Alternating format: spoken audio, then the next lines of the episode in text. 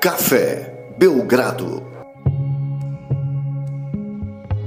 Amigo do Café Belgrado, Guilherme Tadeu vos fala e comigo Lucas Nepomuceno para esse podcast aguardado, um podcast que nos deixou muito ansioso, porque nós vamos falar de NBA, vamos voltar a falar de NBA. Lucas, estava com saudade de você. Aliás, toda vez que eu vou falar com você, eu sinto que estou com saudade de você, Lucas. É, Guilherme, a gente está conversando pouco ultimamente. É, nessas últimas duas semanas aí, acho que a gente teve dois podcasts apenas sobre NBA. E a galera tá querendo saber o que, que a gente acha, né? Quando eu falo a galera, eu tô falando das minhas irmãs lá, é, do meu vizinho e meu papagaio. Mas estão ansiosos, querendo saber o que, que a gente está pensando. Muita coisa aconteceu aí nessas últimas semanas. Pois faltam, é, rapaz. faltam pouquinhos jogos aí para acabar a temporada. É, situação de playoffs mais ou menos definido quem vai e quem não vai. Falta definir confronto ainda. Mas muita coisa boa acontecendo na NBA e também fora da NBA, né? É verdade, a gente passando aí pelo já March Madness adentro, né? Já estamos aí no Sweet 16. Na verdade, o Sweet 16 acaba hoje, já vai pro Elite Eight, que é no final de semana. E aí, já na outra semana, o Final Four, o basquete universitário americano, aconteceu bastante coisa também. A gente pode conversar um pouquinho sobre isso, se o Lucas tiver disposição, às vezes ele não tem. Agora, vamos começar, Lucas, falando do que aconteceu aí em Fortaleza peculiar, é, espetacular, é, fantástico. Não sei o adjetivo que a gente vai usar para a jogada do Paulinho, mas foi um negócio de louco, né? O Paulinho, o Paulinho Boracini, né, jogador do basquete cearense, fez a jogada que se você está ouvindo esse podcast, provavelmente você deve ter visto umas oito vezes já aí pela internet, é, porque é uma, uma jogada que rodou não só o Brasil, mas também o mundo. Inclusive, a gente foi atrás de um depoimento do, do Paulinho, Guilherme, que ele mandou exclusivo para esse podcast Você do tá Café? Belgrado. É, vou colocar esse áudio aqui para a galera ouvir.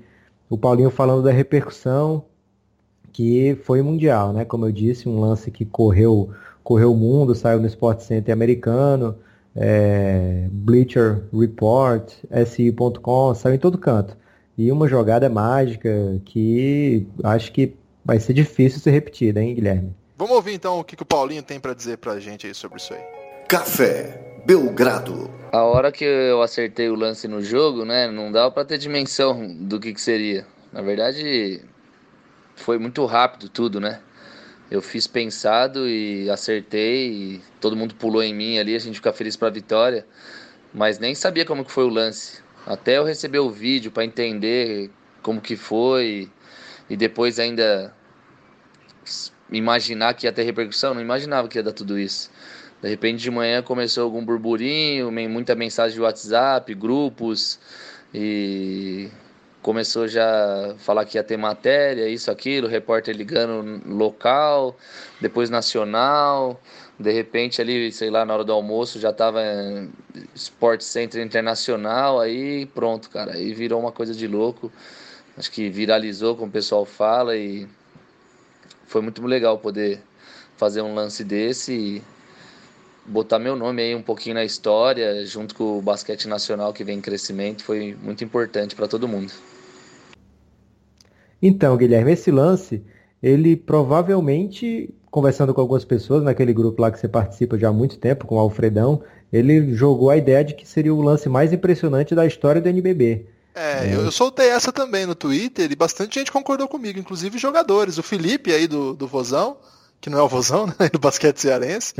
É, teve mais gente, eu não lembro quem, assim, mas foi um negócio de louco, né, Lucas? Eu nunca vi. Eu acompanhei bastante o NBB, claro que eu não vi todos os lances possíveis.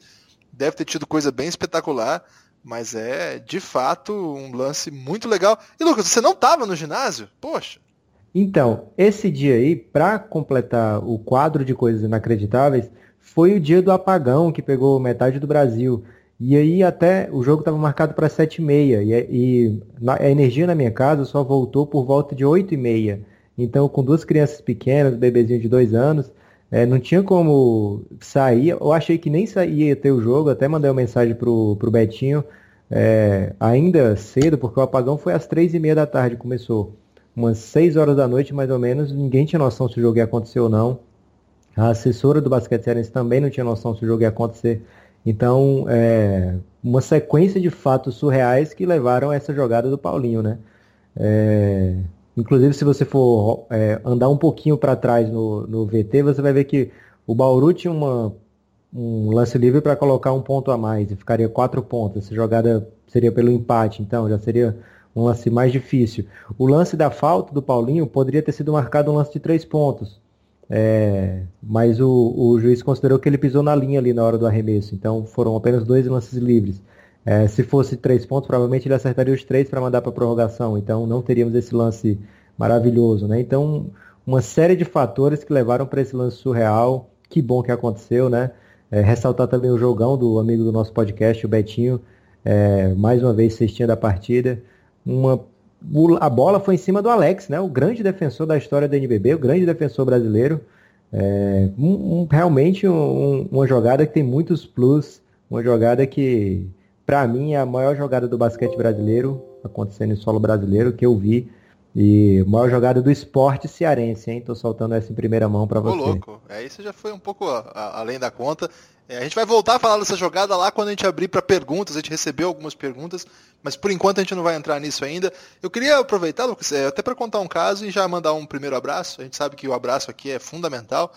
Essa, essa jogada chegou para mim, claro, logo na, na, que soltou a imagem eu já recebi, porque a gente está infiltrado aí no meio da internet basquete, basqueteira, né, Lucas? Mas é curioso que um grande amigo nosso, um grande amigo meu, Bruno Vicentini, ele não gosta de basquete, ele não acompanha. Eu até contei dele aqui que queria comprar o NBA 2K18 para aprender a gostar tal, ele tá fazendo isso. E chegou até ele, sabe? Ele me mandou esse vídeo assim, e ele não tá nesses meios. Então, assim, ele foi uma jogada que assim, superou, né, os limites aí do do da, da nossa comunidade propriamente, né? Aproveito então nessa menção aí do Bruno para mandar um abraço para ele, que continua ouvindo o nosso podcast, hein, Lucas? Isso é muito legal, hein? Ouve o nosso podcast, mesmo sem, sem ser um grande fã aí de NBA, que, porque sempre tem alguma coisa legal. É, outros sempre assuntos, tem um abraço né? para ele, né, Guilherme? E tem um abraço, porque às vezes a pessoa gosta de um abraço, né? Um abraço, Bruno, tamo junto. É, Lucas, vamos falar de NBA antes que o povo fique bravo? Eu tenho um abraço aqui também, hein? Opa, manda um abraço. Um abraço para a galera do WNBA Cast, um podcast bem bacana aí sobre o WNBA. Tem uma galera que você já conhece de outros podcasts. Então podem seguir, podem começar a ouvir, que é bem legal. Sobre WNBA? Isso. Vou ficar atento porque está começando aí a temporada, né? E sempre Sim, vale a pena. Inclusive, WNBA, o Phoenix tem chance de ser campeão, né? Então já é uma coisa, um plus aí. Um... Mas você comemora? Ah, cara, é, é tipo o Corinthians ser campeão do futsal, né? É, eu comemorei bastante o título do futsal do Corinthians. Então, para torcedor do Santos, que nunca comemorou um título do Santos, fica aí essa expectativa da WNBA. É, eu achei que é uma meio roubadinha essa aí, né? Porque você tá entrando num, num time que você nem torce para tentar aproveitar um bom momento. Acho que você tinha que ficar aí no Phoenix Suns. E aliás, você fez uma montagem muito bonita aí sobre o Phoenix Suns. Se você não gosta de mim com Marquez Chris, não venha gostar quando eu tiver Doncic, não é isso? É, uma, uma montagem aí que tá rodando na internet. E muita gente já está pensando em aderir ao Phoenix Suns, hein? Posso, posso garantir isso aqui. É, cabe como fake news essa, essa montagem aí? que isso, cara. Você vai ver quando o Doncic chegar, encaixar com, com Devin Booker e Josh Jackson, que tá jogando pra caralho. Então vai ser difícil segurar esse time. É, um certo Sem sebastianismo clubismo. aí, né, com, com, a chegada do Doncic no Phoenix Suns. Esperamos que ele não vá para outro lugar, senão vai ser muito difícil lidar com o Lucas. Aproveita então o momento do abraço para mandar um abraço também pro Marquinhos, lá do, do SPN League. É, muito legal, ouviu aí nosso podcast com o Rodrigo, gostou bastante, aquele do, do tiro de três pontos, ativismo político e movimento punk. Da é, palhinha, né? Da palhinha, a gente não deu a palhinha, o Rodrigo ainda tá devendo essa palhinha aí. Aliás, o Rodrigo vai comentar as finais da Liga das Américas. Mandar um abraço para ele. Vai ser, vai ser transmitido só pelo site do Sport TV. Estou numa torcida imensa para que não falte Mogi no pódio. Vai ser difícil porque é pesadíssimo, mas vamos torcer aí para Mogi. É... e agora, podemos chegar na NBA, Lucas? Podemos, Guilherme, e a gente vai fazer um podcast hoje por zona, meu amigo. Que isso? É, teremos a zona na NBA, já tivemos aí uma pitadinha de NBB. E depois na frente a gente vai ter uma zona de NCAA. Que isso? Eu vou, vou aderir ao NCAA porque eu já falei em outros podcasts. Em março, realmente, NCAA é, vale a pena assistir, vale a pena acompanhar. É, e a gente vai trazer de volta um quadro aí que a gente estava devendo há algum tempo, porque a gente estava negociando os direitos com o Jalen e o Jacob, que é o Pulo Para, né? É um quadro consagrado aí pelo podcast do Café Belgrado, que o Jalen e o Jacob lá no podcast deles começou a engrenar também depois do sucesso aqui no Brasil. Ô Lucas, o, esse é, seria a versão, a gente é meio latino do que eles fazem, assim?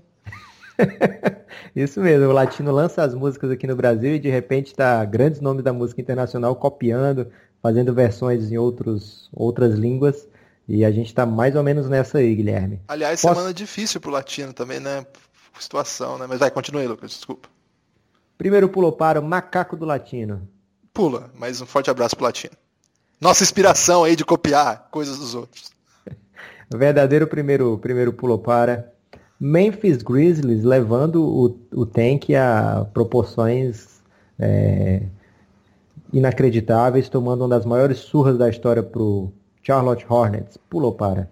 Ah, eu vou ter que falar sobre isso aí, porque ao longo desse ano eu me, eu me declarei um proto-torcedor do, do Memphis do Grizzlies. Eu não sei o que eu tava na cabeça quando eu falei Depois isso. Depois de você acabar com o Knicks, tá agora na tentando acabar com o Memphis, né? Tá é, mas não é bem um torcedor ainda. Você, entendeu? Mas ainda não, não chegou o momento.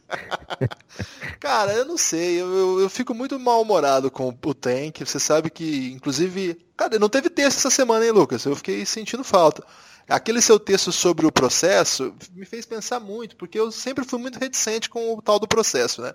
Porque é muito fácil perder, né, Lucas? É difícil é ganhar. Perder Sim. é fácil. Agora você me explicou ali, quem não leu esse texto lá no Médio no Café Belgrado, por favor, leia. É, porque vale a pena. O Lucas explica que o tank, o processo lá do Phoenix, do Phoenix, desculpa, do Philadelphia, é, não foi só perder, mas foi assim, acumular o máximo de ativos possíveis. Eu usei até o termo que você usou lá. Acho que você aprendeu isso aí no MBA, né, Lucas? é os pivotes do, do nosso do nosso basquete. Mas aí eu entendi tudo mais. E eu acho que assim, o, o Memphis está fazendo isso pela primeira vez em muito tempo, né? Eu não me lembro como é que foi quando eles fizeram para pegar o Gasol. Confesso que eu não, me preparei para essa pergunta, então não sei muito bem. É, mas acho que desde essa época ele não tem uma escolha tão boa assim. Depois eles até que pegaram. Tiveram algumas escolhas top 10. Só que dessa vez eles estão indo com tudo, né? Não sei, eu, eu, eu entendo mas fico muito mal-humorado, Lucas. É, foi um jogo 140 a 69, não, 79, é, jogadas humilhantes, assim, realmente bem embaraçoso para a franquia. O Phoenix Suns tomou surras bem catastróficas nessa temporada também, aliás, as maiores derrotas da história do Phoenix Suns foram nessa temporada e foram assim no plural mesmo. Então, uma temporada que a gente está vendo as equipes levando aos últimos limites essa história de perder. Posso dar uma informação aleatória sobre o Memphis Grizzlies? Vamos lá. Quando a gente estava lá no Draft Brasil ainda, isso foi lá, sei lá, 2004, 2005, é, eu comecei a escrever alguns textos de NBA e eu sempre me incomodava, sei lá, uma técnica que a gente aprende de redação desde a época de escola mesmo, né? Que a gente tem que, não pode ficar repetindo o tempo todo Memphis Grizzlies, Memphis Grizzlies, né? E aí eu aprendi que Memphis era a terra do Elvis. E aí o tempo todo eu usava o time da terra do Elvis, o time da terra do Elvis. e até hoje, quando eu vou falar de Memphis, vem o Elvis na minha cabeça. Uma informação aleatória que eu acho que você pode gostar. É, inclusive, é, Grizzlies não tem nada a ver com Memphis, né? A equipe veio de Vancouver, onde realmente existiam os Grizzlies. Memphis não, não tem Grizzlies e poderiam mudar para Memphis, terra do Elvis, de repente. Será, fica não, seria, aí a... não seria esse o problema, Lucas? Olha, Guilherme, tá, talvez não, porque o Lakers tem feito sucesso em Los Angeles, né?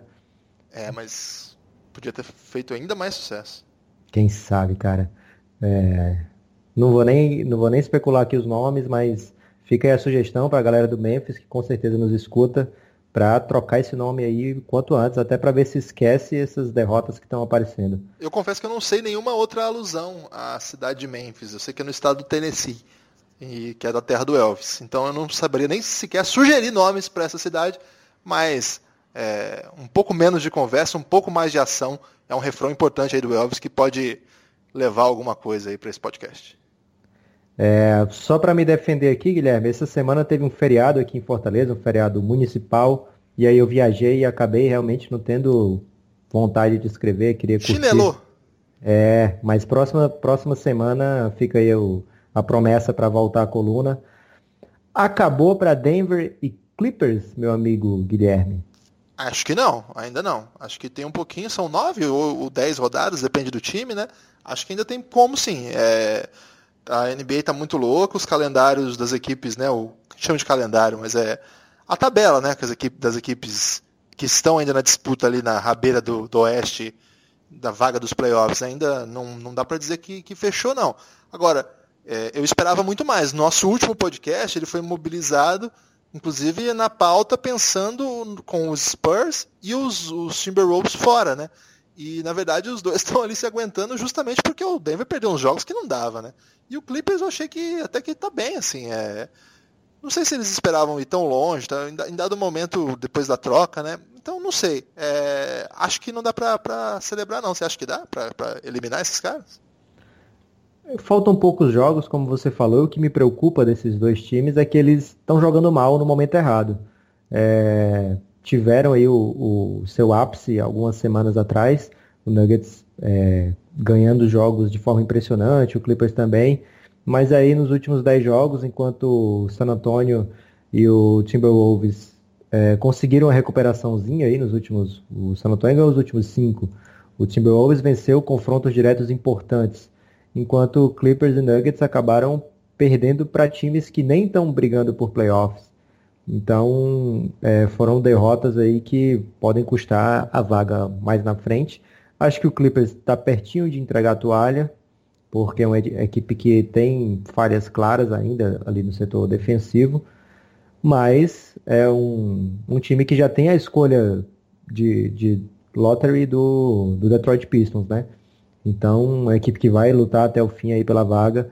O Denver Nuggets também é, tem chance sim de entrar nos playoffs, mas eu estou confiando que esses oito que estão lá no momento é, são as equipes que vão chegar lá. Utah Jazz, Timberwolves, San Antonio, Thunder e Pelicans. Fora Trailblazers, Warriors e Rockets, que para mim já estão garantidos.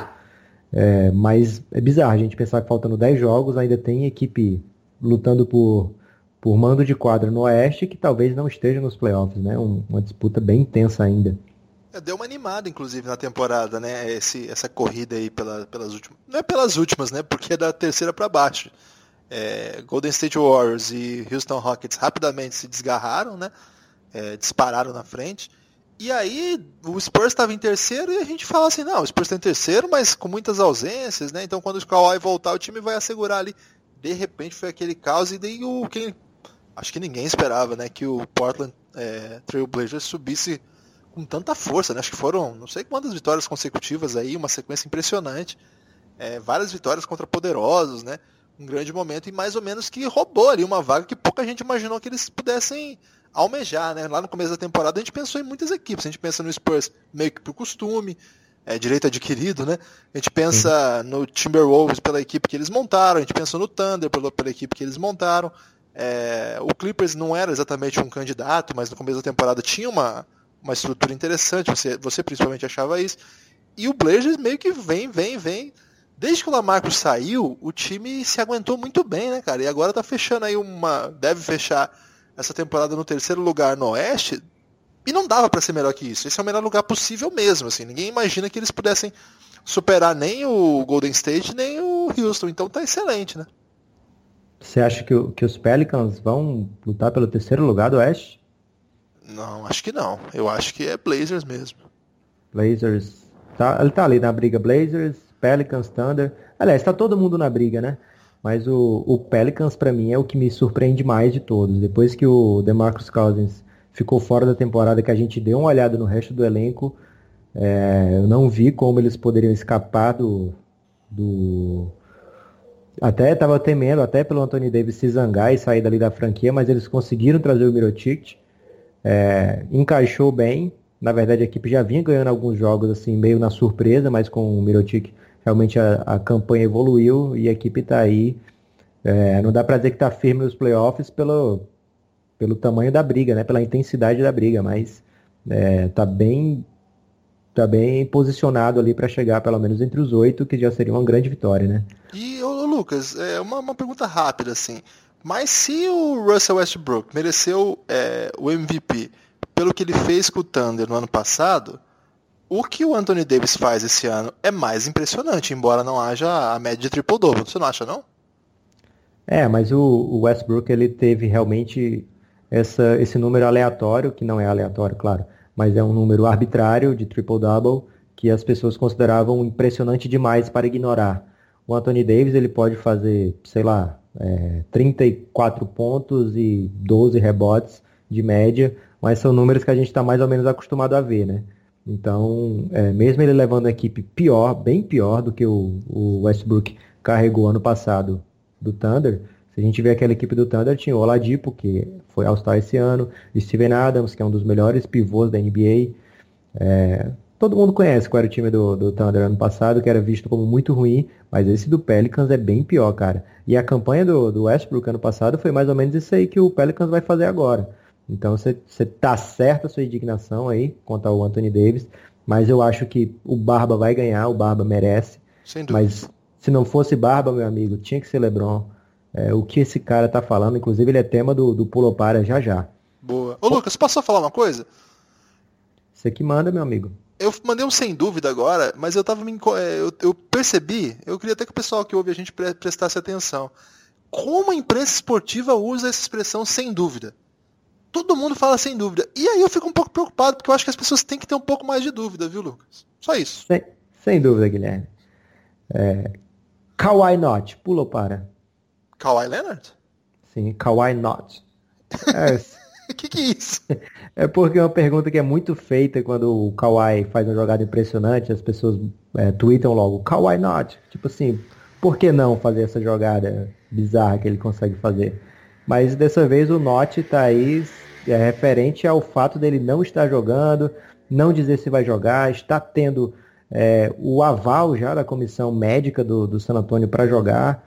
Fica aí esse mistério se ele joga ou não joga. Então, meu amigo, Kawhi not. Por que não Kawhi? Ô, pula, ou para? Não, para. Esse aí é um grande assunto né, da NBA. Sem dúvida nenhuma é um grande assunto e talvez é o grande assunto da semana. Então, Inclusive porque, eu... mais uma vez, deu uma treta lá com o hoje, né? É, isso que eu ia falar. Eu ia dar o um mote para você comentar. O Hoje, mais uma vez, soltou um, uma notícia de bastidor do San Antonio, dessa vez dizendo que o Kawhi é, foi meio cercado por jogadores do San Antonio Spurs e eles imploraram para que o Kawhi voltasse a jogar o quanto antes, já que ele já teria tido o aval da comissão médica do San Antonio. E aí o Kawhi Leonard teria sido pego de surpresa, se sentido acuado e não fez promessas se voltaria ou não. É, comente, Guilherme. Ah, essas notícias para mim são tão estranhas sempre, assim. É, eu, não fico, eu não consigo imaginar um bando de homem marmanjo que precisa jogar bem para renovar contrato, para fazer seu nome. É, que é, tem aí uma carreira já, uns caras que já vão entrar no Hall da Fama, uns veteranos assim respeitabilíssimos, né? Por exemplo, Paul Gasol, uma das maiores carreiras da história do basquete europeu, sem dúvida nenhuma. Essa vez sem dúvida nenhuma, feito de, de modo raciocinado. É, Tony Parker, um jogador que deve é, chegar ao Hall da Fama, Manu Ginobili, Manu! Patrick Mills, que está na NBA assim, há muito tempo e conhece toda a estrutura ali do Spurs. Danny Green, que, poxa, um cara importante. Quando o Kawhi não joga, ele pontua e pontuação é importante para renovar contrato, carreira, tudo mais. O menino lá, que, que eu não gosto, que eu acho que ele é meio Eufrídio, o... DeJounte Murray. DeJounte Murray é, que precisa jogar, cara, que precisa aproveitar o espaço que tem, o protagonismo que está surgindo. Aí esses caras vão implorar para um cara igual o Popovich, não faz sentido para mim. Assim, eu sempre gosto de ler a, a, as informações apelando para o bom senso, sabe? Só que eu hoje, né, cara, se fosse um o, o neto deles lá, o Nicola deles, que tem vários, aquele Stephen A. Smith lá, tem vários desses lá nos Estados Unidos, né? Se fosse um desses, eu ia só dar risada. Mas, pô, é o cara que nunca erra, né? Então deve ser verdade. Esse é o problema. E aí eu fico confuso pra caramba. E os caras do Spurs ficaram bem incomodados, né, com essa notícia aí. Então, não sei. Eu queria, eu queria sugerir que quem tá ouvindo esse podcast entrasse lá no Twitter do Jean. O Jean Carlos Jean Pietro, um jornalista brasileiro que cobre basquete também, né? Ele faz, é, faz bastante coisa sobre basquete. É, e ele comentou algumas coisas sobre isso, assim, umas reflexões interessantes, assim, no sentido, tá, então quem que vazou essa notícia? Que, que tipo de pressão que quer exercer, né? A gente tem, tem que tentar ler as entrelinhas. E eu confesso para você que eu não consigo. Então eu só consigo ficar confuso. Você, tem alguma radiografia sobre isso? Não, Guilherme. É, é, o San Antonio é a equipe mais cercada de mistério no ponto de vista da vida pessoal dos atletas, da vida nem, nem tão pessoal, mas da vida de time, é, de vestiário, é uma cultura lá de, de um apoiar o outro sempre. de ser bem discreto. A gente vê a carreira do Tim Duncan sempre pautada nisso. Kawhi Leonard também é outro cara muito discreto. É... Todos os grandes jogadores do San Antonio dessa era Popovich aí, a gente vê que não são jogadores desses de ficar é, se expondo na mídia a troco de nada, né? Então é uma equipe que dificilmente vai vazar a história como essa. Então quando vaza uma história como essa, fica uma coisa assim bem bem bem estranha, bem bem fora de, de fora de figura para esses jogadores. Assim, a gente realmente não imagina. E aí foi feito bastante meme sobre essa situação, né? Tem uma uma propaganda do Kawhi que eles usaram, que ele brinca com uma bola de neve, que é um papel, na verdade, e eles fazem Dizem que essa é a conversa do, do San Antônio de vestiário. É, ficou bem engraçado, vocês procurem aí. Tem também é, a história, do, a versão do Danny Green, né? O Danny Green falou que a única coisa que era verdade na história toda do hoje é que teve essa conversa, teve esse encontro, mas que ele falou que ninguém se sentiu aquado, que ninguém implorou nada para o Kawhi e que era apenas conversa de adultos conversando de repente, alguém do, do, do camp do Kawhi está preparando a saída do Kawhi. Está vendo que o Kawhi teria mais sucesso, ou mais dinheiro, ou mais importância é, em outro lugar que não o San Antonio Spurs, que é um, um, lugar que realmente prima pelo coletivo, né? Então, de repente, se, o, se o, alguém da carreira do Kawhi está querendo colocar o Kawhi em outra cidade, outra franquia, é, vazar histórias que abalem essa relação não seria um, uma ideia tão ruim. E aí fica sempre aquela. Meio Frank esper... Underwood isso aí, hein? É, mas aí fica aquela esperança. O Café Belgrado já tem tratado esse assunto do Kawhi fora do San Antônio. É, no Phoenix Suns especificamente já foi comentado algumas vezes e fica aí. Dessa vez, já que esse cara tá dando problema, acho que a gente não vai nem mandar o Doncic, hein? Vamos ter que mandar de repente o Josh Jackson, o San Antonio vai ter que se contentar com isso. É, vou ficar quieto depois dessa.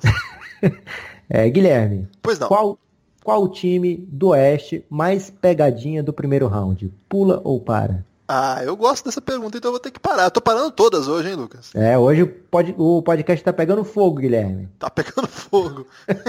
é, então, pegadinha no sentido assim que pegadinha, o próprio time é pegadinha? Ou é, é aquela é pegadinha, pegadinha para quem vai enfrentar o time? Aquela pegadinha que de repente, pô, sou aqui o primeirão, vou pegar o oitavo, devo varrer. Mas de repente em oitavo cai um time que é pegadinha, cara. E aí você se complica. Não, então, eu acho que assim, é a grande. O grande risco que existe aí é a questão física do Golden State, né? Porque o Oeste não a, permite que você perca, por exemplo, duas das suas estrelas. Uma eu acho que eles até aguentam.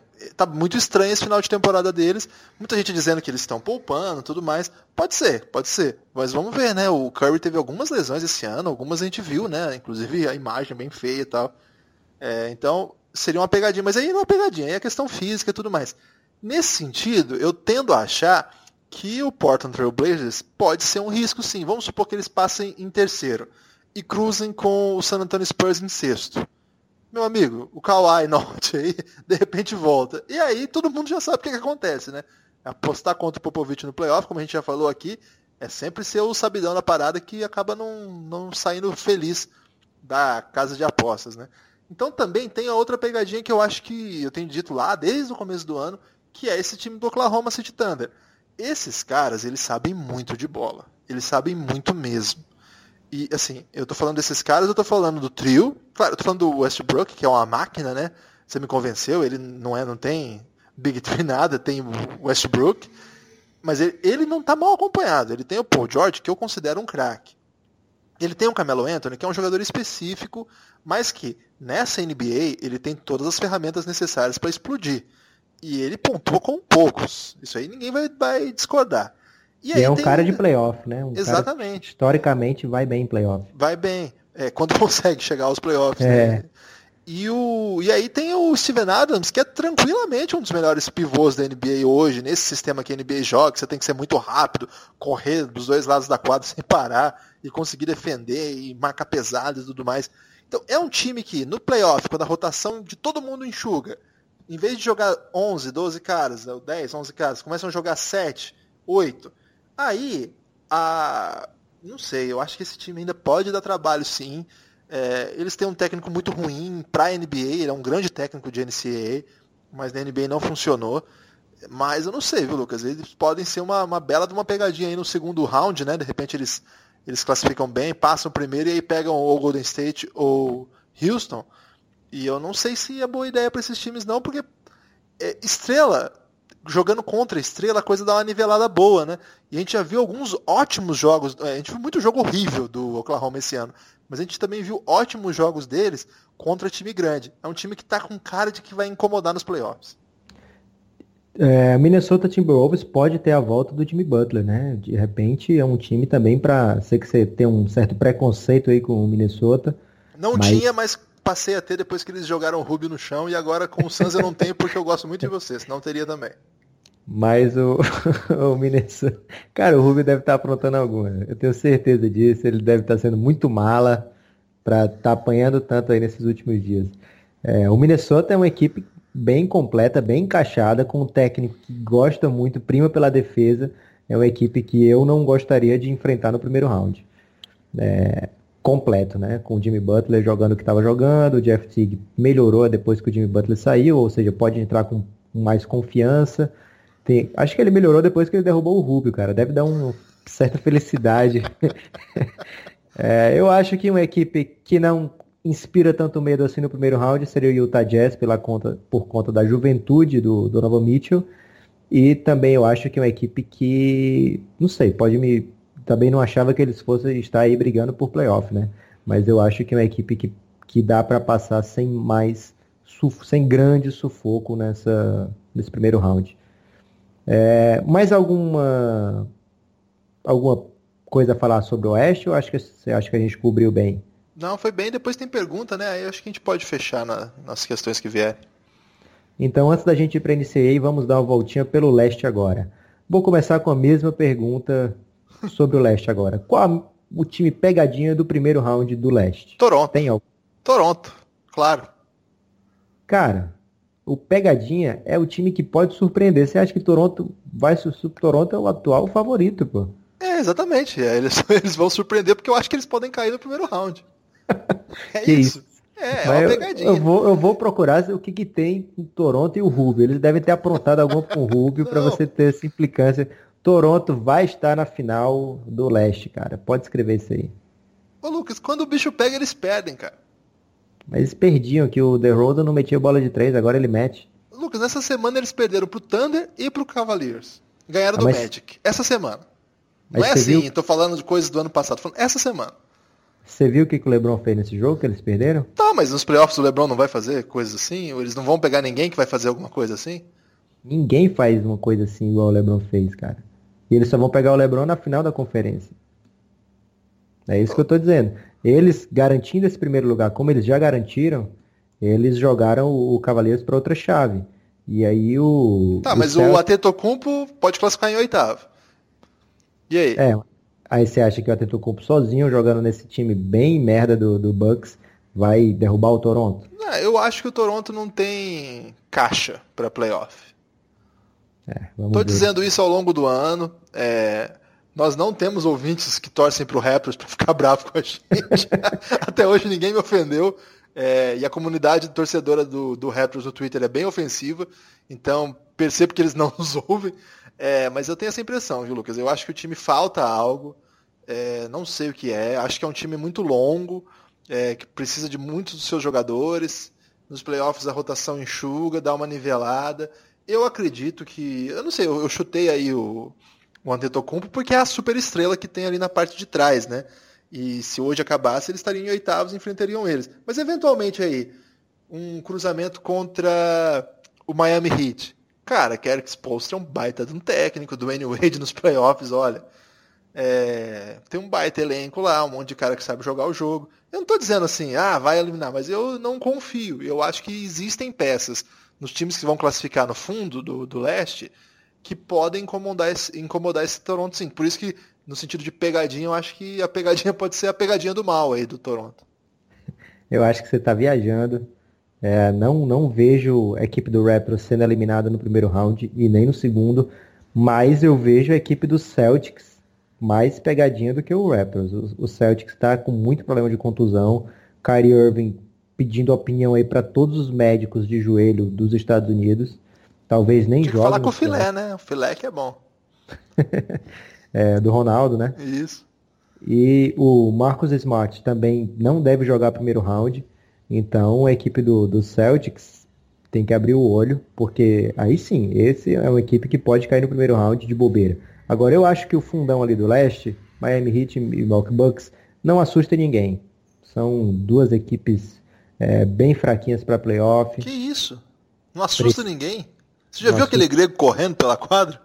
Ah, cara, mas é, ele não vai jogar só. Ele tá correndo pela quadra o ano todo, tá fazendo coisas impressionantes, mas ele não consegue levar esse time que é ruim para Dedel muito longe. Esse técnico piorou muito a equipe. É, a equipe sente muito a falta do Malcolm Brogdon. Era um cara que dava uma certa estabilidade ali para toda a rotação do Milwaukee Bucks. É, ele não vai voltar, então eu acho que o Milwaukee Bucks é, é, tem boa chance de ser varrido aí no primeiro round. Assim como o Miami Heat, eu não vejo esse, esse grande elenco que você fala do Miami Heat. Não, não é um grande elenco, mas boas peças. Sei. Mas aí o, tem o Goran Dragic como grande, grande nome, mas ele não, também não vai conseguir derrotar ali é, o Raptors se, se cruzar. Se pegar o Celtics, é, depenado como tá, pode ser que dê jogo. É, agora, fica a minha grande curiosidade dos playoffs do, do leste é o com o Philadelphia, né? Philadelphia aí na última, nas últimas semanas vem dando grandes sinais de força, vencendo bastante jogo e garantindo aí no primeiro round até o momento um mando de quadra, né? Ainda tem, ainda tem jogo pela frente, mas é, Filadélfia, com mando de quadra no primeiro round, é uma coisa, um, um, ponto de exclamação no processo, que já, já foi comentado aqui nesse podcast hoje, que teve o, o texto lá do Medium também, que vocês podem ler. A modéstia parte ficou bem bacana. É, queria agradecer a galera do, do Philadelphia que ajudou a, a divulgar, o pessoal do, do Twitter brasileiro, do torcedores do Philadelphia, é, e tive muita repercussão positiva. Então, Fico feliz com isso e fico mais feliz ainda pelo processo estar dando certo. Né? Uma equipe muito carismática, com muito jogador jovem bacana de acompanhar e vai ser muito, muito, muito interessante esse time nos playoffs. Vamos para frente? Vamos para frente. Você ia perguntar do Jorge de Sá no Pulou Para? não, não ia não. Eu ia perguntar do Toronto, mas já não vou mais, porque eu estava preparado aqui para me juntar a você nos elogios ao Toronto. Você já deu essa grande demonstração aí de de, de má vontade com a franquia do Canadá, que eu acho que é alguma coisa com o país canadense. Ô, louco, já jamais. Sou já grande... denunciei aqui. Apesar é... de ser uma monarquia constitucional no século XXI, ainda ah, sou a favor. eu sabia, sabia que tinha alguma pegadinha política aí por trás. É, Guilherme, LeBron James pulou para. Eu não vou nunca pular LeBron James, meu amigo. Cara, você acha justo que um jogador na 15ª temporada da carreira esteja colocando números é, de career high, um jogador que teve essa, essa carreira do LeBron, está postando melhores números da carreira em alguns fundamentos muito importantes, como assistência por, por. Aliás, desculpa, não são os melhores números da carreira, mas números acima da média na carreira. Ou seja, ele tem uma carreira de 14 anos absurda, uma das melhores da história, sem dúvida, sem, sem, sem contestação.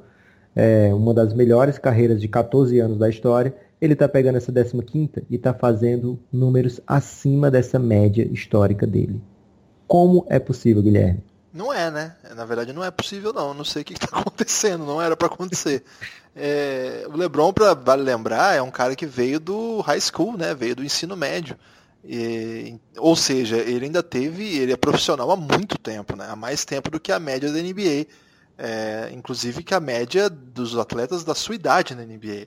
Então é uma coisa ainda mais impressionante, né? Porque é um cara que saiu, sei lá, com 17 anos para jogar no alto nível, com 18 já era profissional e desde então tá lá, né? Tá lá batendo, tá lá chegando nas finais todo ano, né? Tem isso também, porque não significa simplesmente, não que fosse pouco, mas além de todos esses anos que ele joga, é todos os anos ele joga até o final da NBA, né? Ele tá lá até junho jogando, cara.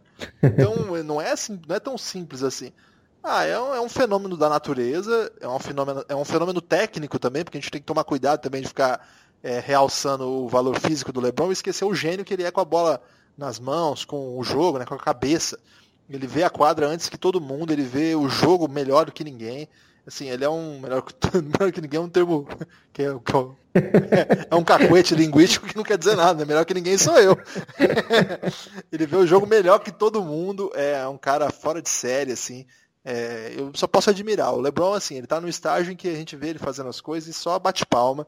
Eu não entro em rivalidades, eu não entro em nada, eu só pago pau mesmo. É um cara inacreditável, torço sempre por ele.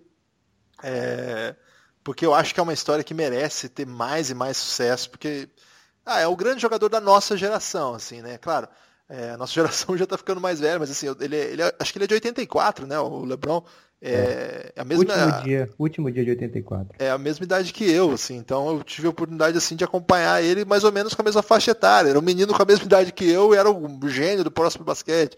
E aí agora na idade adulta, ele já tem filhos, né? Então, assim, é, um, é para mim, assim, é o, é o, grande cara que eu vi jogar, assim. Claro que eu sou muito fã do Kobe, peguei muita coisa do que o Kobe fez. É, o Jordan era um pouco mais jovem também, então não tinha tanta chance de ver toda semana, assim, né? Claro que as finais que passavam a gente acompanhava, então, mas o cara que a gente acompanhou do começo ao fim, eu vi jogo do LeBron no high school. É, né, passava, passava na ESPN, tinha já uma comoção na época dele. Eu já acompanhava a NBA antes dele chegar. Vi a estreia do LeBron, não o, o jogo ao vivo, acho que não passou, mas vi no Sport Center da noite, né? A, o Sport Center americano que passava a reação sobre a, a partida fenomenal que ele fez. Então lembro Contra o Sacramento, eu acho. Ah, eu já não lembro. Mas os primeiros passos dele na liga, é, o primeiro título, o Alfredo, lá meu, meu camarada do basqueteria, tava lá, né, cobrindo. É, pô, sensacional, assim. Então é um cara que eu admiro demais e torço demais sempre. Então, isso que ele faz é inacreditável. Não é. Você pergunta como é possível? Não é, não é possível. é isso que eu te respondo. Não é possível. O que ele faz é impossível mesmo. Duas, duas observações. A primeira, é, não são só os números dele que estão impressionantes, né? Ele está, principalmente agora do meio para o fim da temporada, ele está fazendo jogadas de assinatura da carreira, né? Tá fazendo, teve aquela enterrada no Nurkic, que foi uma coisa que absurda. Foi aquilo, cara? uma coisa assim de tirar a alma do Nurkic, botar para lavar e botar de volta nele. É, teve aquele aqueles passes bizarros que ele tá enfiando bola de costas por baixo das pernas de todo mundo. É, são, são assistências assim que não dá nem, não sei nem como é que eu qualifico. E a segunda observação, Guilherme, é que você foi bem cara de pau aí. Você tá com medo do, do Lebron ouvir nosso podcast e descobrir que você sempre torceu contra o Lebron. Vamos lá, ah, lembra? Sim, é verdade. No começo da carreira eu secava ele e achava que o Carmelo torceu... Anthony era melhor. Você torceu pro Dallas na final do Miami. Verdade. E torceu pro San Antonio nas três finais, duas finais deles. É, então, eu sei que agora você tá mais Lebronzete, como eu sempre fui, mas é, você tá tentando. Não, mas ali não era contra o Lebron, ela era pelo Ginobre, né? É diferente. Tá, vou aceitar esse argumento. Inclusive, se o Ginobre chegar à final contra o Lebron de novo, eu vou torcer pro Ginobre de novo. é... Guilherme. Pois não. Mais alguma observação sobre o leste? Não, a gente vai falar do Jorge de Sá? Quem sabe no próximo. Agora vamos para NCAA. Ah, antes de NCAA, tem um, um pulo-par aqui que eu nem vou dar chance de você pular. Que foi o não jogo. Não nada hoje, então, só o macaco do latino. é verdade. Que teve o, o, o jogo que ninguém prestaria atenção Sacramento Kings contra Atlanta, Atlanta Hawks. Pula. Não, não vou pular. Porque antes desse jogo, aliás, durante também, teve o protesto lá em Sacramento. Ah, sim, claro. Vocês procurem aí o, o Twitter do Rodrigo. Ele falou bastante sobre isso, do Rodrigo Alves, do Sport TV. É, o que aconteceu foi que um, um, jovem de 22 anos, Stephon Clark, é, morador de Sacramento, estava no, no quintal da, da avó dele, onde ele estava passando uns dias. E dois policiais entraram nesse quintal porque tinham recebido denúncia de que estava é, tendo é, que, tava, tinha um, uma pessoa quebrando vidro de carro, tentando entrar em carros naquela redondeza. É, entraram lá nesse quintal e assim uma infelicidade muito grande para a família dele. O cara estava com um celular na mão, eles dizem que acharam que era uma arma e em 7 segundos deram 20 tiros no rapaz. Isso deixou a comunidade de Sacramento é, em polvorosa. É, protestos diários desde que isso aconteceu. É um, jo um jovem negro, né? Então, é, um, é, inflamou ainda mais o, a situação dos Estados Unidos lá, dessa questão racial, e os, as, os protestantes fizeram um protesto durante o dia em algumas rodovias e à noite foram para o, o ginásio, ficaram lá em volta do ginásio, é, não deixaram, é, a polícia não deixou ninguém mais passar, não deu acesso mais a ninguém para o ginásio, deixaram apenas o, o, as pessoas do protesto por lá, e aí um jogo da NBA que por incrível que pareça, o Sacramento vendeu todos os ingressos em todas as partidas nessa temporada. É, mesmo com esse time aí que a gente vê. Mas nessa partida teve apenas duas mil pessoas no ginásio e a equipe de Sacramento fez um, uma bonita manifestação ao final do jogo também, apoiando o protesto. Inclusive o dono que a gente mete o pau sempre, né? Legal é... dar uma moral para ele nessa. Sim, o Vivek foi ao centro da quadra, pegou o microfone, falou sobre, sobre a infelicidade do que foi, sobre a, a necessidade do Sacramento Kings ser preponderante nesse assunto, é tomar a frente. Então, fica aí o para quem acha que, que não é lugar de protesto o esporte, fica essa lição aí, tão não só das pessoas que foram protestar, como também dos torcedores que não tentaram invadir de qualquer maneira porque tinham pago ingresso, também da equipe do, do Sacramento Kings, do, do, do, seu corpo de funcionários e do, da sua dire, direção também é uma, uma luta muito importante e a gente torce para que a gente não tenha mais notícias como essa.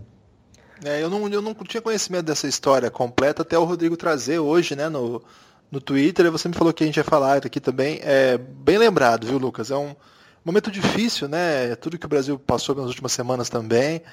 É, pra gente esse, essa é, é uma questão muito dura sempre. É, e, claro, um podcast de esporte que as pessoas ouvem, às vezes, assim, para dar aquela relaxada, né? dar uma apagada, porque a vida de fato é difícil. A gente não pode entregar o Thiago Leiferismo aí, né? Porque, de fato, a vida é um pouco mais do que só uma bola para lá e para cá, né? A vida ela tem contradições, ela tem opressão, ela tem dominação, ela tem preconceito. Então, se um podcast de basquete puder também trazer essa, essas informações, conversar um pouco sobre isso, é sempre relevante. Né? Então, é legal que, que, a NBA mais uma vez dá um exemplo bacana, né? Foi até interessante que o Rodrigo trouxe é, uma fala do jogador do Sacramento, você lembra o nome dele? Garrett Temple. Isso, o Garrett Temple até falando assim, é, o, a, o protesto tinha a intenção de fato de chamar atenção e que bom que eles conseguiram, né? Então, assim, é legal assim, a postura da, da, da franquia, é, as, as franquias da NBA têm prestado bastante atenção nisso. Tem a ver também com a Califórnia, né, cara? Mais uma vez, é, retomando aquele debate lá que a, gente, que a gente fez com o Rodrigo, quem não ouviu ainda e gosta dessa pegada de, de discussão, ouça o podcast nosso sobre política, punk rock e bola de três lá, sobre a relação do, do Golden State com, com a com a política da Bay Area, mais uma vez na região, então uma, uma, uma questão interessante de se debater também. Então fica aí a, o seu toque aí. Quando você falou do Sacramento, minha, meu primeiro impulso é dizer não, porque quando é time ruim você sabe que eu digo não. Mas nesse caso, o, o time sim aí deu uma bola dentro. É, valeu, gostei, Lucas. Vamos para NCAA? Vamos lá. Tem é... pergunta daqui a pouco, hein? Sweet 16, pula para. Ah, vamos parar, pô. Parei tudo agora, vou pular o Sweet 16. é, hoje tem a continuação do Sweet 16, né? Ontem teve, tivemos alguns jogos. É, mais, mais impactante foi a derrota de Kentucky. Você assistiu o jogo de Kentucky? Assisti, assisti. O Kansas State ganhou no final, né? Um grande jogo. É, comentários do Eduardo Agra, que bloqueia geral no, no, no Twitter. e estava muito feliz porque ele jogou lá em Kansas State, né? Então a vitória do, do seu time deve emocionar bastante, assim. É... Eu assisti, eu assisti bastante jogos desse, desse March Madness, eu sempre paro para ver. Chama atenção, Lucas. Não vamos nem entrar muito nos jogos em si, porque assim, a gente não sabe quanto o pessoal vai ouvir, né? E nesse final de semana já vai acontecer um monte de time, um monte de coisa. De repente o próprio time que a gente está falando bem já foi eliminado. Então não Sim. vou entrar muito nisso, mas assim, chama atenção esse ano como várias forças foram ficando pelo caminho. E aqueles jogadores que a gente presta bastante atenção porque espera o ano que vem na NBA, cara, ninguém brilhou, né? Assim, um ou outro brilhou, claro, mas assim, ninguém brilhou de um modo dominante, a vencer os jogos. É, inclusive com vários desses que estão cotados lá em cima tendo sido eliminados logo lá no começo. É, esse é o próximo pulo para. Eu peço a você que não se exalte, não. Ah, não, eu sou exaltado mesmo. Não pule nossos tópicos. Sobre o Sweet 16, eu queria que você desse um panorama aí das Cinderelas. Quais são as Cinderelas que estão restando aí para a gente torcer nesse finalzinho de, de temporada? Problema, igual eu te falei, eu falar de alguém aqui que já vai cair daqui a pouco, né? Mas o que mais eu gostei da história até agora foi esse time de Loyola, que, pô, tem uma senhora lá de 98 anos que fica torcendo. É uma freira, né?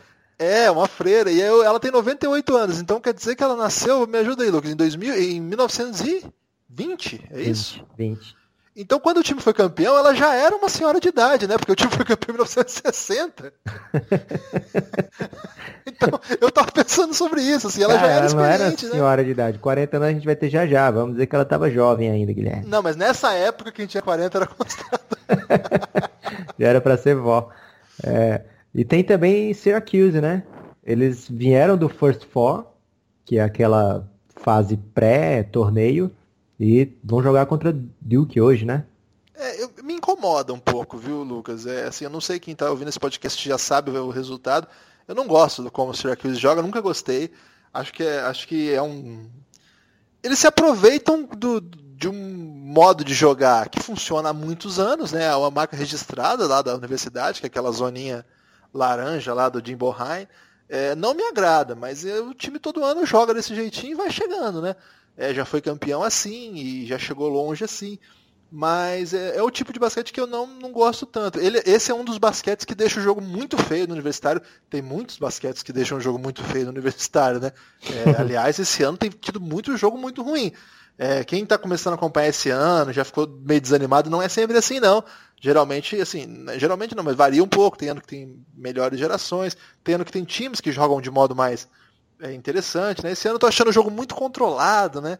É, os times gastando a posse até o final, os placares muito baixos também por isso. É, as defesas se impondo não só pelo talento, mas até pelo certo é, descuido mesmo da parte ofensiva dos treinadores, né?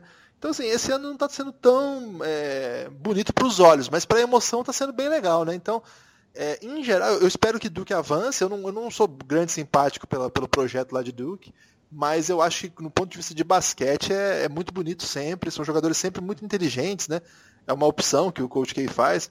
É, Então eu gosto de- do que ele faz, gosto de, de como o time dele joga. Então vou, vou acompanhar e vamos ver o que, que vai acontecer. Cara, você fala uma opção que o Coach K faz, ele simplesmente pega os melhores ranqueados todos de todos os anos, aí fica fácil fazer essa opção. Não, não é verdade. Não é bem assim. Claro que fica mais fácil. é, e claro que o ano que vem, acho que eles vêm com os três, né? Primeiro, primeiros ranqueados. Mas quem pega os primeiros esses últimos anos tem sido Kentucky, né? E Kentucky tem, tem estado muito bem com isso, sabe? Porque eu gosto muito de John Calipari, inclusive como entrevistado, pessoa, assim, um cara muito divertido, assim. É, e torço sempre por- pelo Calipari, apesar deles ter sempre os, os caras, é, infelizmente, perderam esse ano. Eu tava torcendo por eles, mas eles que, que têm mais esse, esse- esse costume. Nos últimos anos isso tem, tem se dividido um pouco, e agora Duke tá pa- passando rodo mesmo, né? Mas eu digo assim, uma opção pelo, pelo, pelo um tipo de, de basquete um pouco mais é, mental do que físico, sabe? Agora, claro, é muito físico também. Esse ano eles têm jogadores espetaculares no físico também. É, inclusive um, do- um dos próximos prospectos aí que mais vale prestar atenção. É, já que você entrou aí, é, você queimou a largada, vamos falar dos calouros que caíram Agora eu deixei até uma. Você viu? Fiz uma, uma uma ponte. deixa. Isso. Calouros caindo como mosca nesse torneio. Como mosca. É, o DeAndre Ayton caiu logo no primeiro round para Buffalo. Esse cara eu gosto muito dele, viu, Lucas? Aí o Michael Porter voltou de contusão lá por Missouri e caiu, não jogou bem. É, esse eu, eu vi. O pouco que eu vi dele eu não gostei. Aliás, ele jogou muito pouco, né? Não gostei. Quem acompanhava high school diz- dizem que era uma coisa maravilhosa, né? Mas não gostei. E aí ele caiu no primeiro round para Florida State, que é um time que eu gostei. Ele tem feito bons jogos Florida State. Eu acredito que é um time que pode surpreender e chegar no Final Four.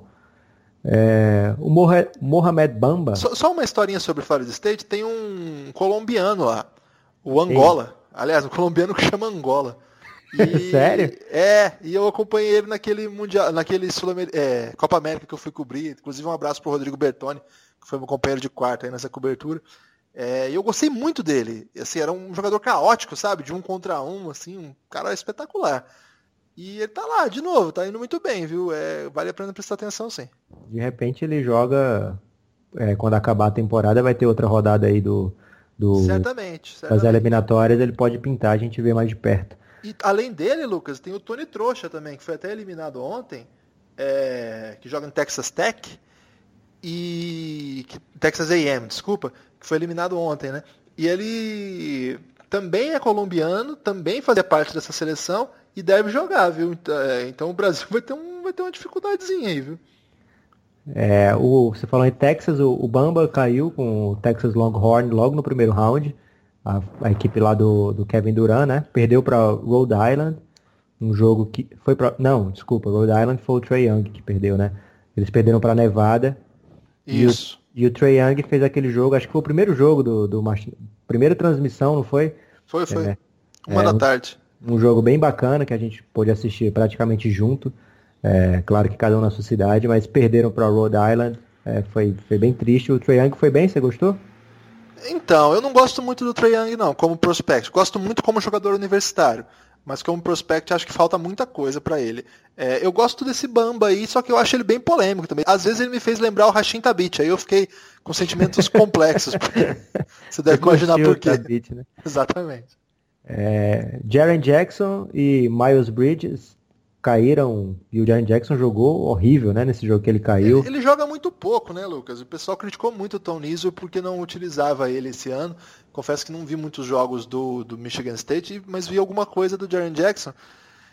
Cara, ele é bom, viu? Ele acho que ele é um, baita de um prospect aí. Eu gostava muito do Bridges também, que estava super cotado pro ano passado já, resolveu voltar.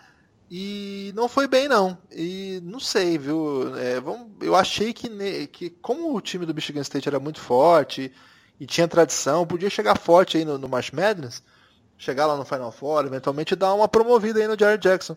Só que não, né? Com a derrota aí, não sei o que pode acontecer nos próximos meses, próximas semanas, sei lá, meses já, de promoção aí pro draft, mas é, ele vai ter que dar uma remadinha, não conseguiu esse ano mostrar o seu, o seu valor, assim. E eu sempre tomo muito cuidado com isso, porque não é porque o jogador vai mal na NCAA que ele não vai conseguir vingar na NBA. No entanto, é indício de alguma coisa. Porque nenhum técnico quer perder jogo. E esses caras ganham milhões e um título para eles vale muito. E se o jogador não está conseguindo ajudar eles a vencer num nível que a gente sabe que é precário, comparado com a NBA, é precário, sim. É... Então tem pelo menos aí um sinalzinho de alerta. E aí o Kevin Knox caiu ontem por Kentucky. Não gostei do jogo dele. Você gostou? Não, então. Eu, eu acho assim, é um tipo de jogador assim meio comum assim para NBA. Não, não vejo o jogo muito muito empolgante não. O que eu posso dizer desses caras todos, Lucas, é que ninguém engraxa a sola de sapatos do Luca Doncic. Assim, é incomparável. Talvez o DeAndre Ayton, do ponto de vista assim, físico, de explosão, de alguma maneira pode ser um sinal de que vai ser um jogador espetacular. Mas para mim é uma piada, de, de verdade. assim para quem já viu o Doncic jogar, é uma piada alguém sugerir escolher qualquer jogador antes do Luca Doncic. Claro que esses caras, olheiros, diretores, manjam muito de basquete, muito mais do que eu, compreendem a projeção que cada jogador pode ter, etc. Mas, cara, sinceramente, é assim, é água e vinho.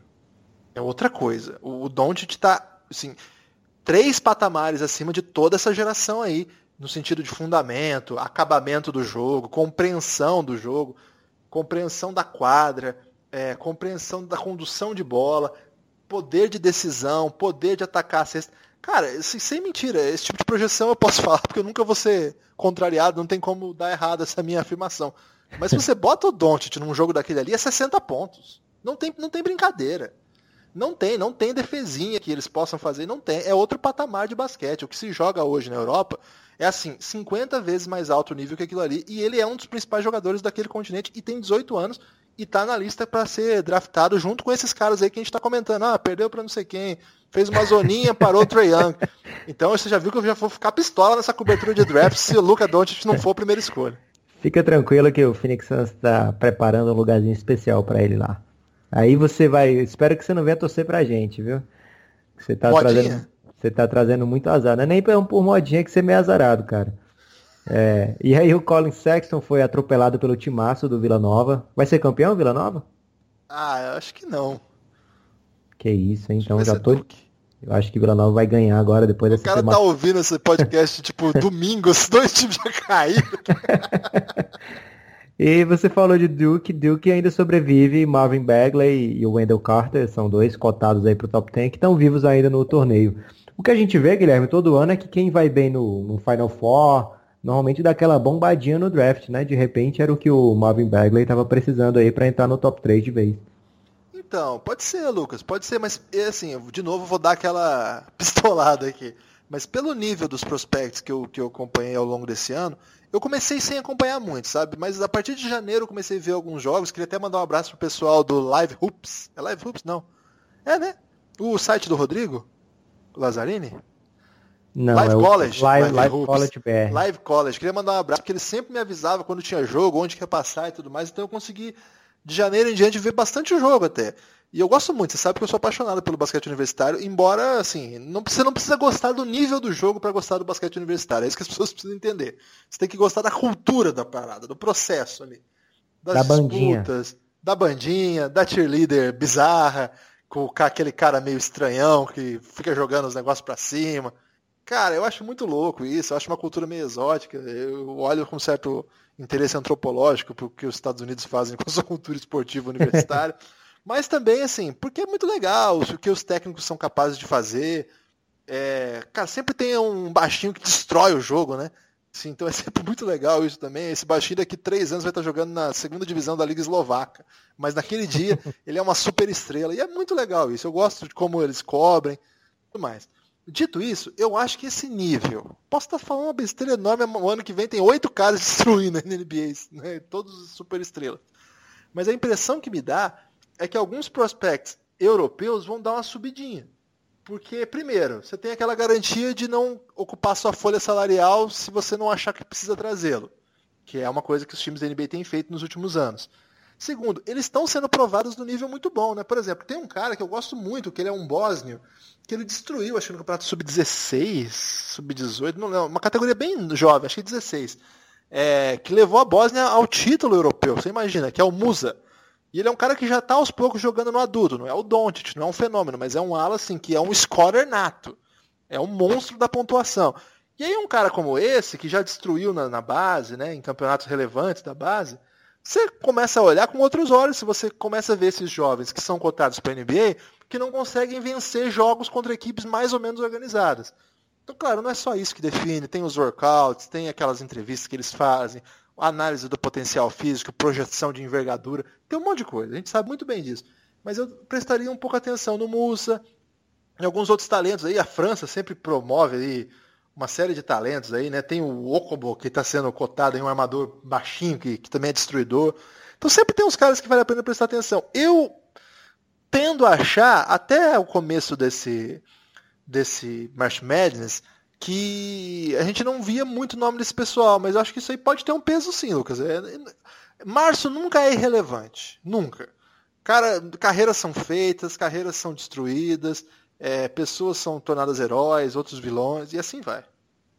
É, tem muito jogador que às vezes nem é cotado para ser draftado e vai bem e acaba entrando e se tornando relevante. Eu posso falar aqui do, do Napier, também do Jordan Bell, jogadores aí que brilharam no March Madness. E até casos ruins também, né? Jogador que brilha só no March Madness, como o, o Malachi Richardson, fez um, um March Madness com dois ou três jogos impressionantes, acabou draftado bem alto no primeiro round ali e não virou nada, né? Não, e tem uma coisa, Lucas, o March Madness é retrato de muita coisa, assim. A temporada, é, por exemplo, você vê aqueles meninos de Wichita. Pô, Wichita é um time que ninguém fala, não, ali não tem prospect nenhum, eles só são, só vão bem que eles têm jogadores mais velhos que os outros e tal. Temos aí na NBA hoje o Baker, que, pô, querendo ou não, tem uma carreira legal, né? Tá, tá na NBA, né, cara? Quantos caras que estão na NBA hoje? E tem, tem aquele menino que levou o tiro no joelho também, como é que é o nome dele? Eu não lembro. O. que foi draftado pelo Knicks. Ah, ele também é dessa geração aí. E Ah, eu... Como? Tiro, tiro no joelho? Não, não lembro não. É, teve um acidente lá, agora ele tá na D-League, acabou não, não virando. E o menino agora do, do Toronto aí, que tá espetacular, né? O Van Vliet. Sim. Então, assim, não era prospecto de nada, mas se o cara sabe jogar, ele mostra, cara. É isso que eu gosto de prestar atenção também. Falei Guilherme. muito, né, Lucas? Falei várias bravatas aqui. Temos perguntas, Guilherme? Temos perguntas, assim, reta final do podcast, já mais de uma hora. Quem nos ouviu até agora tá aí aguentando a gente, né, Lucas? Ainda nem Temos chegou algumas- a propaganda da pimenta ainda. Tem Já uma- vai ter.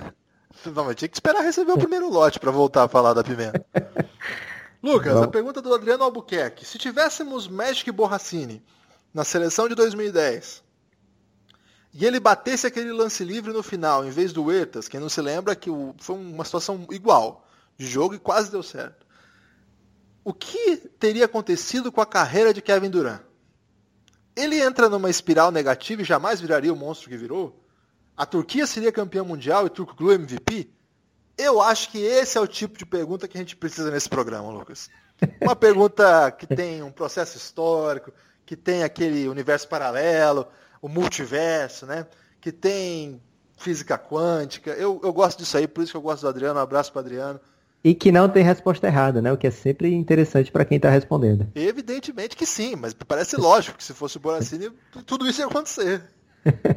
o que eu acho que aconteceria é que é, provavelmente Kevin Durant no Phoenix Suns, cara. Então era fim de carreira mesmo. o Guerreirinho Taniguchi Campos mandou mensagem pra gente dizendo assim: qual o top 10 dos prospectos para o próximo draft? Acho que a gente falou bastante sobre isso já. É, um é o Doncic. E aí o 9 é esses caras todos aí que eles falaram. É, Doncic ou Aiton, pra mim o Phoenix Suns tem que sair desse draft com um desses dois. É, o Aiton é bom também, viu? Desses caras todos que eu fiquei mal-humorado, esse foi um dos que menos me deixou mal-humorado. É, mas o Eiton só se a gente pegar a segunda escolha, gente. O primeiro tem que ser o Doncic. Isso aí, senão vai ter gente pistola aqui nessa múltiplas ferramenta pessoas, de comunicação. Múltiplas pessoas pistolas. É, o Matheus Siqueira mandou assim: na sua opinião, quais serão os oito classificados dos playoffs de cada conferência? O do, oeste, do leste já está definido, né? não muda nada. O que pode acontecer ali no, no oeste, como a gente falou no comecinho do podcast hoje, é se o Denver Nuggets ou o Los Angeles Clippers tem alguma chance. O Lucas acha que eles não têm, né, Lucas? Eu acho que tem um pouquinho. De, de, de, é, de resto, já está tudo matematicamente definido, né? É, chance eu acho que o Denver tem, principalmente. Mas eu acho que não vai rolar, não. Porque é. pelo que eles estão jogando agora nesse momento, eu acho que está definido os oito. É isso então, Lucas. São as perguntas que a gente recebeu aqui. Eu mandei um pouquinho antes de começar a gravar é... Ah, tem mais uma aqui, uma Nepopop, inclusive, do Lucas Souto, o grande torcedor do Ultras da Arena, torcedor do Minas, também Opa. conhecido como o último hipster de Belo Horizonte. E ele está perguntando aqui, pergunta para o Nepopop, qual a relação entre o apagão vindo do Norte-Nordeste e a cesta de Boracini? No apagar Cara, das luzes contra Bauru, um trocadilho tradicional de Lucas. É, mas, mas eu acho que eu até respondi essa pergunta, né, que eu falei do apagão. É impressionante como tudo confluiu para que acontecesse aquela jogada, né? O jogo atrasou por volta de 40 minutos. É... O... Talvez nem tivesse o jogo. Então, uma sequência de fatos incríveis levaram àquela jogada incrível e épica que está eternizada aí no NBB. É... Até parabenizar a equipe de, de mídia do NBB, né? Que tem o, o Marcel ali, né, seu grande brother ele também fez texto sobre, sobre a jogada do Boracini. Vai colar aí no podcast, Marcel, hein? Só, só marcar. É um, uma jogada que o NBB soube, soube valorizar bem e está colhendo frutos, né? Rodou o mundo todo, quem sabe até possa servir para aumentar o prestígio da liga di, diante de pessoas assim que nunca ouviram falar da, do NBB. Aí vai falar, ah, mas teve aquela jogada do que passou no Sport Center. Porra, então vou jogar no basquete cearense. De repente até o LeBron James pode vir encerrar a carreira por aqui. Quem eu vi que compartilhou o vídeo foi o Andrew Bogut, né? Que ele, ele ficou ele muito tá sem time, hein? É, o Leozão que se espete aí, que o Bogotá Acho tá que ele tá cavando. tá cavando. É, ele deve seguir o Varejão, tá sabendo o que tá acontecendo aí, Varejão MVP. É, de repente essa jogada aí pode trazer o Andrew Bogut pra cá. Vamos Lucas, ficar de olho. É, reta final de fato agora de podcast, mas eu tenho ainda uma última proposta para você, que é o seguinte: eu vou falar três temas e você tem que escolher um dos três para fazer uma rápida dissertação sobre ela. Vamos lá. A. Alternativa A: Jorge de Sá. alternativa B: Smiley. Alternativa C: Vinícius Júnior. Ah, pô, muito fácil para mim, Vinícius Júnior. É, fez, fez o que fez na Libertadores é, com 17 anos, um moleque joga muita bola, o Real Madrid pagou barato para o Flamengo, e o Vinícius Júnior é impressionante que ele não seja titular ainda dessa equipe, uma equipe que vai perder o Vinícius Júnior daqui a três meses, ou então daqui a, na melhor das hipóteses, nove meses, então deveria estar aproveitando cada segundinho possível, jogar no sub-20, no sub-15, no sub-18, no titular, no, no reserva. Tem que aproveitar tudo que ele puder oferecer ao Flamengo, porque o moleque é diferenciado, é bola. Ontem mesmo, na, no empate do Flamengo, da eliminação, ele entrou no segundo tempo e mudou a partida. O Flamengo jogou muito mais. E ainda meteu uma caneta linda, seguida por outro drible maravilhoso. Quase fez o gol da virada. É um cara que a gente tem que levar para a Copa, cara, para a Copa de 2018. É, Lucas, a gente vai tentar fazer um podcast de Copa do Mundo se o Lucas prometer conseguir assistir jogo de futebol, porque ele só assiste o Flamengo, né? Então fica difícil a gente falar de outra coisa. E aí, você quer falar do Jorge de Sá? Tô sentindo que você tá querendo falar. Não, pula, pula o Jorge de Sá. Lucas, forte abraço, alguma consideração final? É, fiquem de olho no basquete retrô, que a gente trouxe aí, teve uma grande repercussão. Ah, primeiro. legal, hein? Ficou, chegou a pegar o 18º lugar nacional como podcast individual no iTunes, uma grande novidade nossa aí. Um abraço pro João Lima. Estamos preparando o segundo que vai ser sobre o Tim Duncan, né, Lucas? É, e a galera gostou do formato, recebemos críticas positivas, recebemos pedidos ousados, porque muita gente que não escutou nenhum podcast, eu mandei para amigos que eu sei que curtem o Jason Kidd, eles é, gostaram da ideia, então eles sugeriram coisas que não fazem parte do, do Café Belgrado, como colocar música de fundo, uma coisa que vocês não vão ouvir aqui. Mas aqui não vai... tem música de fundo, não. mas vai ter muita informação de jogador antigo. Eu, Guilherme, vou, vou soltar em primeira mão a notícia aqui, posso? Opa, furo! A, pa... a partir do próximo basquete retrô, eu vou ser o carinha chato. Eu vou ser o cara que vai lembrar grandes problemas da carreira desse jogador em Você tá questão. Tá que é, isso? você é a voz Estraga da. prazeres? É, vou, vou, vou lembrar os, lado ruim, os lados ruins das carreiras. É, eu já fui um pouquinho disso no do Jason Kidd, falando que o Nash era bem melhor, quando na verdade o Nash é só melhor. É, mas nos próximos eu vou apresentar esse papel. Então. É uma notícia não, triste, mas nem tanto, né, Lucas? Não fiquem com raiva de mim, é apenas para a gente lembrar, porque as falhas fazem parte da carreira desses jogadores também. É bom a gente lembrar. É isso aí, Lucas. Obrigado aí. Mais um podcast Café Belgrado. A gente se vê na próxima. Um abraço, Guilherme. Até a próxima.